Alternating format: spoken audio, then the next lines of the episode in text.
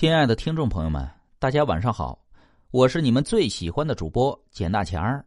咱们今天继续分享民间故事：老鼠帮忙越狱。从前有一个叫杜二的人，他跟别人赌博欠账，耍泼发生口角，将人杀死在赌桌上，被判死刑。这杜二五花大绑的跪倒在斩首台上。刽子手刚要挥起鬼头刀，突然平地刮起了一阵风，黄土飞扬，一粒细沙子偏巧吹进了刽子手的眼睛中。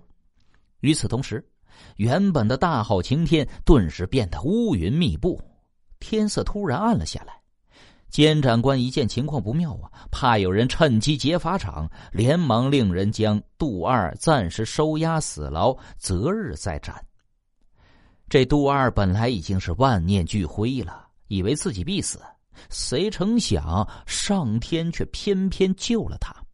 他不禁暗自庆幸啊，在牢里坐了一会儿，感觉浑身乏力，他竟然迷迷糊糊的睡着了。这不知道到了什么时候，突然听到一阵悉悉索索的声音，他恍恍惚惚的睁开眼，借着窗外的月光一看，不禁被眼前的一幕。给惊呆了。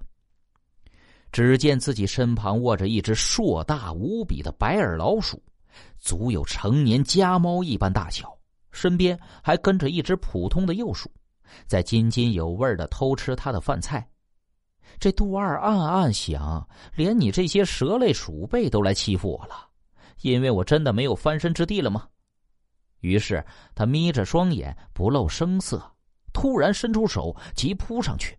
大老鼠感觉不妙，抽身躲开，只是身旁的小老鼠被杜二攥在手里。大老鼠跑出去几步之后，回身立在了原地，一对鼠眼如同黑宝石一般，突然的瞪着杜二，最终露出了两排寒光闪闪的金牙。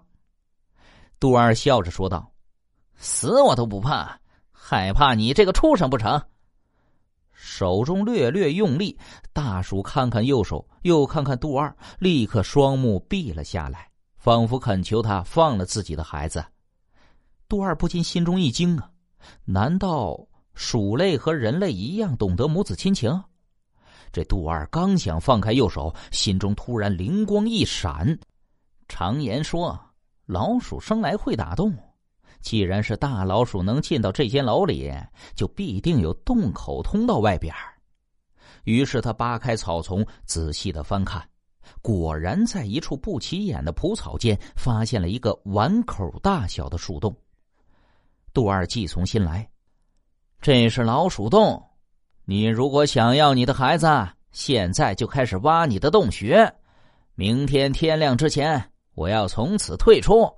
如果你不照我说的办，我就手上一用力，这右手顿时又发出一声惨叫。这大老鼠若有所悟，犹豫了片刻之后，回身看了看右手，钻入了洞中。这杜二是左等右等，直到窗外天色渐明，也不见大老鼠出来。恼怒之余，也下意识的手一用劲儿，右手断了气儿了。正在此时，忽听一阵声音。杜二立刻把手放进了衣袖中，大老鼠双脚血肉模糊，钻出洞来。原来的碗口大的洞口，竟然已经有三个碗口粗细了。杜二本来就身子弱小，刚好钻了进去。等钻出来一看，才发现洞外原来是一处偏僻的小巷，于是匆匆把右手一丢，借机逃走了。